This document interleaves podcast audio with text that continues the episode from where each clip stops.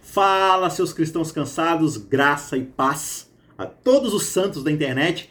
Chegamos ao nosso último episódio dessa temporada magnífica que foi o estudo do livro de Hebreus, Hebreus Mensagem para os Últimos Dias, uma série fantástica Embora seja sempre uma série superficial, porque a gente não vai abordar aqui exaustivamente todo o texto, a gente não vai se aprofundar nos textos. A ideia aqui dessa série é simplesmente a gente levantar questões, levantar alguns insights, mas cabe a você prosseguir nos estudos, se aprofundar, ler o texto bíblico. A gente sempre clama para que você faça isso, leia atentamente o texto bíblico, gaste tempo com a palavra de Deus. Gaste não, invista tempo na palavra de Deus, porque a palavra de Deus é viva e eficaz para transformar a nossa mente, o nosso caráter pelo Espírito de Deus, tá certo? Então a gente chega ao último episódio da série, lição de número 13, permaneça o amor fraternal. Então o estudo dessa semana vai justamente pousar esse avião e a gente vai examinar o capítulo final de Hebreus, o capítulo 13, onde Paulo exorta os crentes justamente nos aspectos práticos da vida cristã à luz da obra de Cristo por nossa intercessão, do que Cristo fez em nosso favor. Então, diante de tudo isso que a gente aprendeu nos 12 primeiros capítulos de Hebreus, todas essas coisas bonitas sobre Jesus ser nosso sumo sacerdote, ser o sacrifício perfeito, ser o cumprimento da lei, ser a nova aliança, tudo isso que Jesus é na nossa vida, Tá certo, mas o que isso impacta na nossa vida? O que, que muda ao ler esses 12 capítulos de Hebreus? Então, o autor aqui, Paulo, no finalzinho do seu sermão, vai aplicar à nossa vida os efeitos práticos do que significa saber que Jesus, o nosso sumo sacerdote, está intercedendo por nós. Antes da gente iniciar, eu quero te pedir mais uma vez, encarecidamente, que você comente os nossos vídeos, que você deixe seu comentário aqui, né? Alguma dúvida que você tem sobre a lição, algum ponto específico que você tem sobre a lição e que você quer contribuir. Se você não tiver nada para contribuir ou não quiser se expor, deixa aí um joinha, um amém, um agradecimento, uma crítica. Críticas também são válidas, por que não? Né? Uma discordância, não tem nenhum problema, uma cobrança, alguma coisa que você queira aqui no canal. Enfim, a sua participação nos vídeos, no canal é muito importante porque ajuda o vídeo a ganhar relevância, a ganhar destaque e aparecer para outras pessoas também. Então, se você ainda não é inscrito, se inscreva no nosso canal, deixa o joinha aí logo embaixo do vídeo, tem um botãozinho aí para você deixar o curtir e se puder, encarecidamente, comente no nosso vídeo que faz toda a diferença, tá certo? A gente tem aqui é, uma conta para as pessoas que gostam de contribuir, podem contribuir financeiramente, né? De 0,01 centavos até, sei lá, quanto o coração e, a condição financeira de cada um também puder ajudar. Vocês não sabem como essas ajudas é, de fato fazem a diferença na, na manutenção do canal, para buscar materiais, para ir atrás de outras coisas, quitar alguns gastos que a gente tem sempre assim com, com os custos de produção dessas coisas tá certo? Mas eu sou muito grato a vocês, eu agradeço muito a Deus pela ajuda de cada um de vocês. E aqueles que não podem ajudar, financeiramente ajudam imensamente também fazendo essas coisas que eu disse, comentando, curtindo, se inscrevendo e, claro, se puder, compartilhando esse vídeo com outras pessoas, é sempre uma ajuda maravilhosa. Eu já me delonguei demais, vamos então para o nosso conteúdo desse episódio final e definitivo dessa temporada aqui de Hebreus Mensagem para os últimos dias. Lembrando, estamos no último episódio, episódio número 13, permaneça o amor fraternal. E o primeiro ponto dos nossos três pontos de pontos de pontapés do nosso estudo aqui, que a gente sempre faz semanalmente, é o cristianismo genuíno é comunitário. O que isso significa? Hum, você já deve ter ouvido pessoas falando o seguinte: olha, salvação é individual. Não, salvação é uma coisa de cada um. E é verdade. Nós somos salvos por escolhas individuais que nós fazemos. A nossa salvação não vem de outras pessoas. Não é porque outras pessoas fazem, né? Não é por aquilo que o meu pastor faz ou aquela pessoa mais piedosa da minha igreja faz. Isso não vai influenciar em nada daquilo que diz respeito à minha salvação e à minha escolha de aceitar ou não o sacrifício e a graça oferecida por Deus. Agora, não é porque nós somos salvos individualmente que nós somos salvos para sermos individualistas. Existe um grande espaço e uma grande diferença aí nessas ideias. Nós somos salvos individualmente, mas nós somos salvos para a comunidade, para o relacionamento. Se a gente lembrar que o pecado é uma ruptura das relações entre Deus e o homem, e entre o homem e o homem, entre o homem e a terra, são aqueles três pontos básicos da aliança que a gente já falou várias vezes aqui no canal, né? Se você não, não sabe muito sobre o assunto, você pode assistir a nossa temporada especial sobre a aliança e também algumas outras palestras que a gente sempre fala sobre isso. Mas quando a gente lembra que o pecado é a ruptura desses relacionamentos, o que é a salvação, senão a restauração dos relacionamentos? E relacionamento é coletivo, não existe relacionamento individualista. Isso é isolacionismo, é você se afastar de todos. Então, a exortação final de Paulo aqui em Hebreus começa justamente da perspectiva da nossa responsabilidade com o grupo e não apenas das nossas responsabilidades individuais. O autor de Hebreus aqui, ele não concebe em momento algum uma audiência de apenas indivíduos, é sempre uma audiência de grupo que trabalham sua salvação em prol do relacionamento com os outros e não de um relacionamento individualista com Jesus, mas como uma família, uma membresia salvos juntos.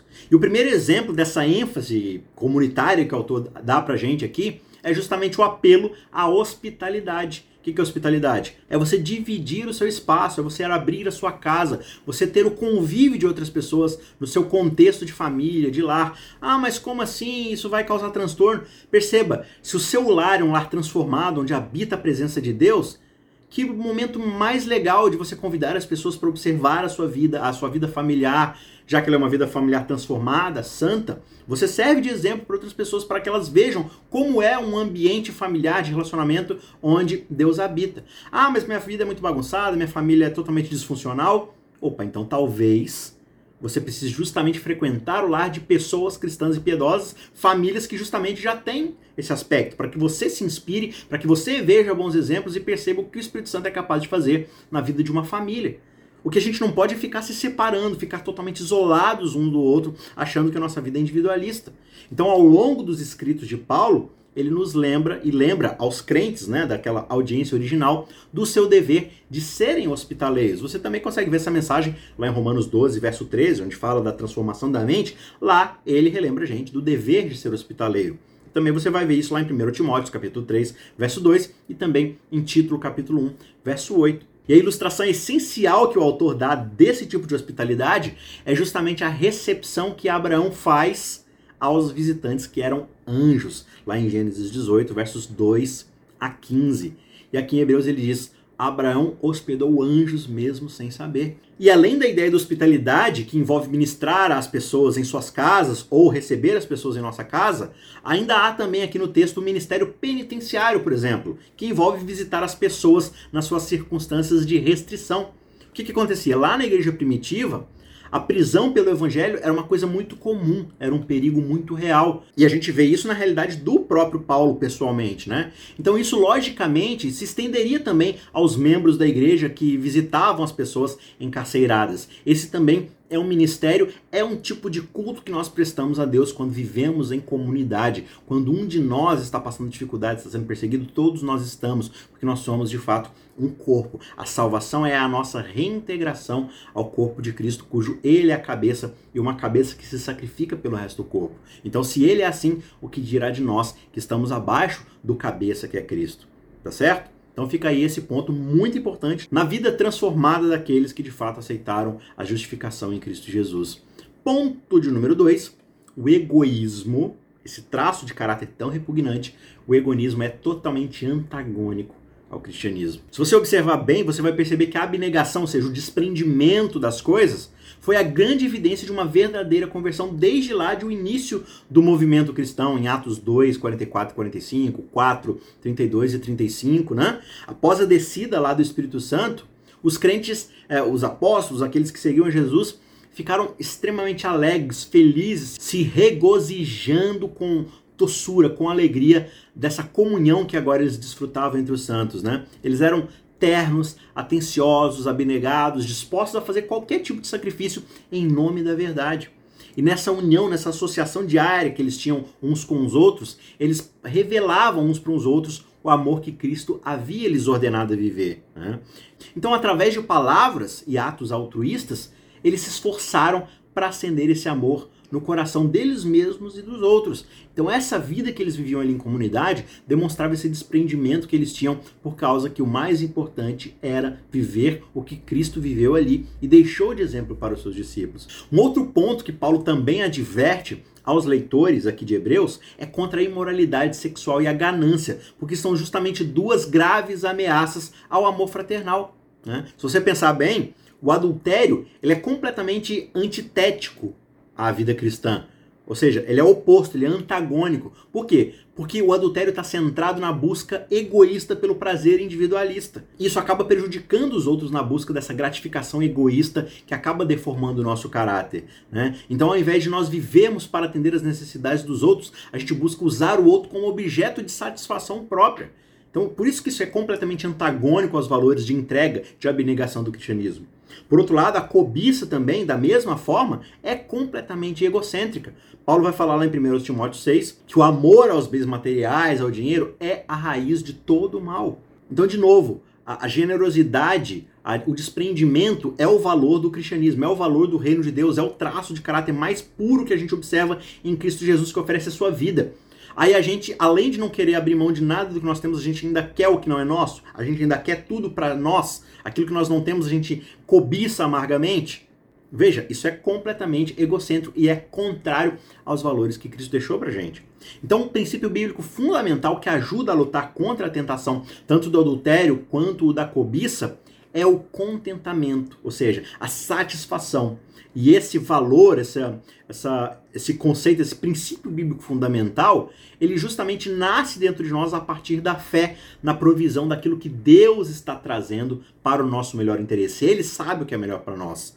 Você ler lá em Filipenses, Paulo vai dizer no capítulo 4: Eu aprendi o segredo do contentamento. Eu sei passar fome, eu sei passar frio, eu sei passar calor, eu sei estar satisfeito de, de alimento, né? eu sei estar dormindo numa boa cama, eu sei estar tranquilo dentro de uma célula de prisão. Por quê? Porque eu sei qual é o segredo do contentamento. Paulo, qual é esse segredo? Como é que você faz para estar contente e satisfeito o tempo todo? Ele fala: Tudo posso naquele que me fortalece. Eu estou satisfeito em toda e qualquer circunstância porque eu tenho Cristo. E Cristo é mais do que suficiente para mim. Então, aqueles que bebem da fonte da vida em Cristo Jesus, eles não vão ficar manifestando como as pessoas mundanas, pagãs, as pessoas secularizadas, esse desejo de ficar mudando o tempo todo de uma coisa para outra, buscando desenfreadamente o prazer. O que a gente vai observar nas pessoas transformadas, no seu caráter, no seu comportamento, é justamente um espírito de descanso, de paz, de felicidade, de contentamento que eles encontraram em Jesus quando eles colocaram as suas vidas aos pés do Cristo Jesus, seus fardos, suas dificuldades. Quando a gente coloca tudo isso, a gente abre mão daquilo que nós temos e somos e colocamos aos pés de Jesus, a gente encontra descanso, satisfação, paz. E esse contemplar mostra pra gente o caminho da obediência, do dever de ter esse contentamento, de viver essa alegria em serviço às outras pessoas que ainda não entenderam, não receberam esses princípios na sua vida pelo Espírito de Deus. E ponto de número 3, nós devemos respeitar os mestres e os ensinamentos da igreja. Essa é uma outra aplicação que o autor coloca aqui. Por quê? Porque aqueles que ensinam e exemplificam a verdade bíblica são particularmente merecedores do nosso respeito. São pessoas que se dedicam a compreender, a estudar a palavra de Deus. É claro que isso está aberto a todas as pessoas da igreja. Claro que alguns recebem dons de exortação, dons de, de serem mestres na Bíblia, de, de, de entenderem com mais facilidade, de compreenderem mais os conceitos bíblicos para ensinarem aos outros, e não para ter uma postura assim de, de orgulho, de achar que é melhor que os outros porque entendeu uma verdade ou outra, mas não. É, é um dom para que a gente seja capaz de explicar, de ensinar, de trazer as verdades transformadoras da palavra de Deus. E essas pessoas devem ser tratadas com respeito. O que, que significa? Tapinha nas costas e falar assim: nossa, como você é bom? Não.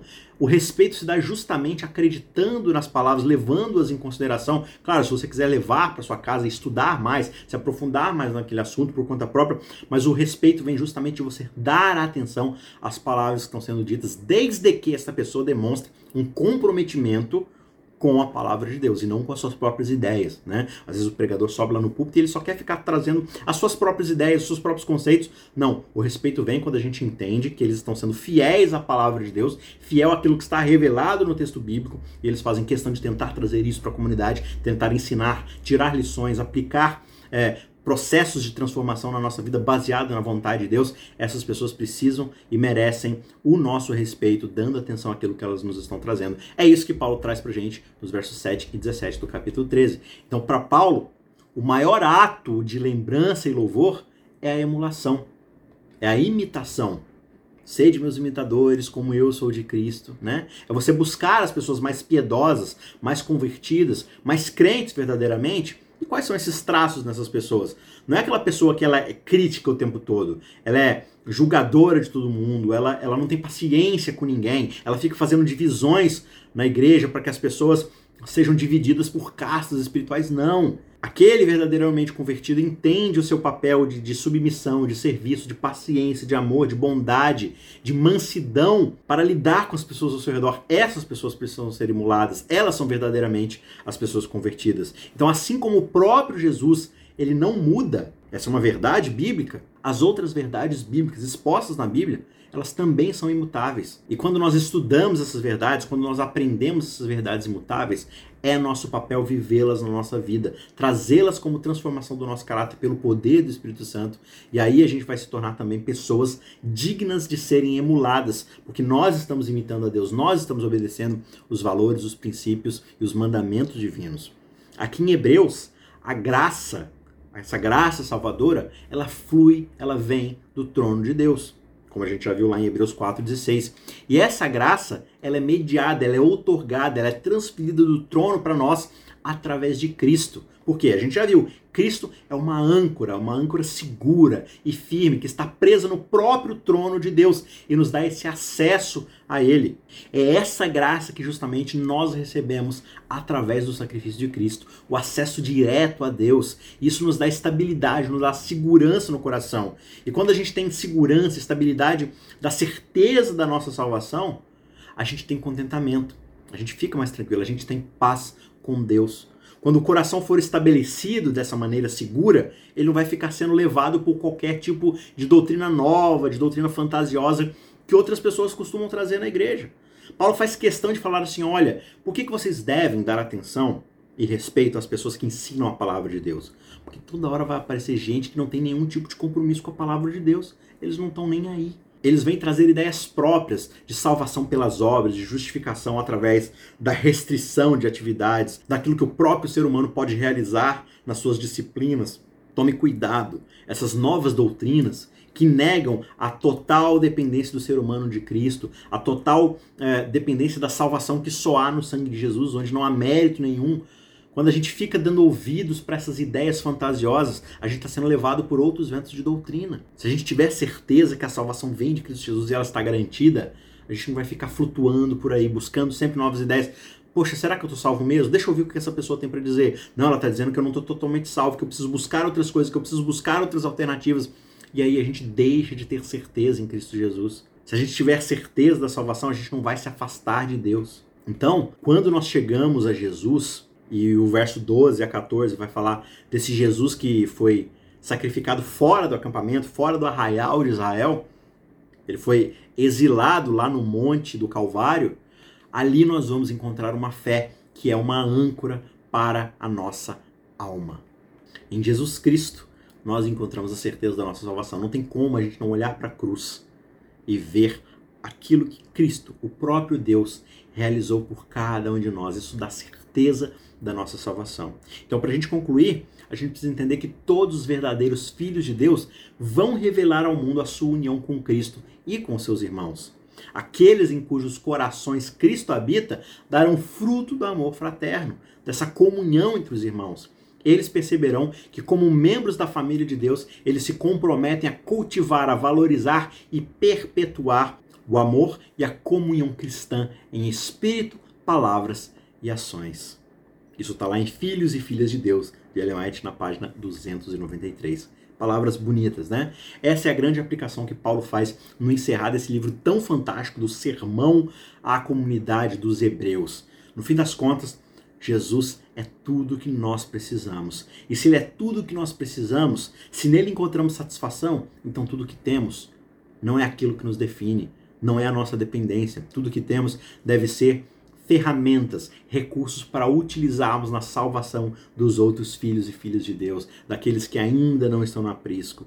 Nós devemos emular o sacrifício de Cristo, a vida de Cristo, aquilo que ele ensinou, o tempo todo uma dependência do Pai e um viver em prol do outro, da salvação do outro. Jesus foi completamente desinteressado mas ele estava o tempo todo satisfeito e tendo paz naquilo que Deus havia dito que ele era, o filho amado em quem ele tinha prazer. E é essa sensação de ser um filho amado de Deus, de ser alguém da nova humanidade, da nova criação, é aquilo que ele nos chama para participarmos. Tá certo? Então a gente termina essa série fantástica, essa série excelente aqui de Hebreus com essas verdades. Exerça os dons, os recursos e tudo aquilo que Deus te deu para a salvação de outras pessoas, para uma vida em comunidade, para restaurar as relações, não só com Deus, mas como consequência disso, com as outras pessoas ao seu redor. Seja alguém a quem o mundo possa olhar e querer imitar, porque você de fato imita Jesus Cristo, você imita os dons, o amor e a graça misericordiosa de nosso Senhor Jesus Cristo. A gente encerra por aqui. Que Deus te abençoe grandemente e a gente se vê na semana que vem. Eu espero que Deus permita para a gente estudar uma nova temporada que é sobre o livro de Gênesis. Eu também tenho certeza que vai ser mais uma série incrível. Mal posso esperar. Eu te vejo lá. Não se esqueça de curtir, comentar, compartilhar se puder. E se você ainda não é inscrito, se inscreva no nosso canal. A gente se vê na semana que vem. Deus te abençoe. Tchau, tchau.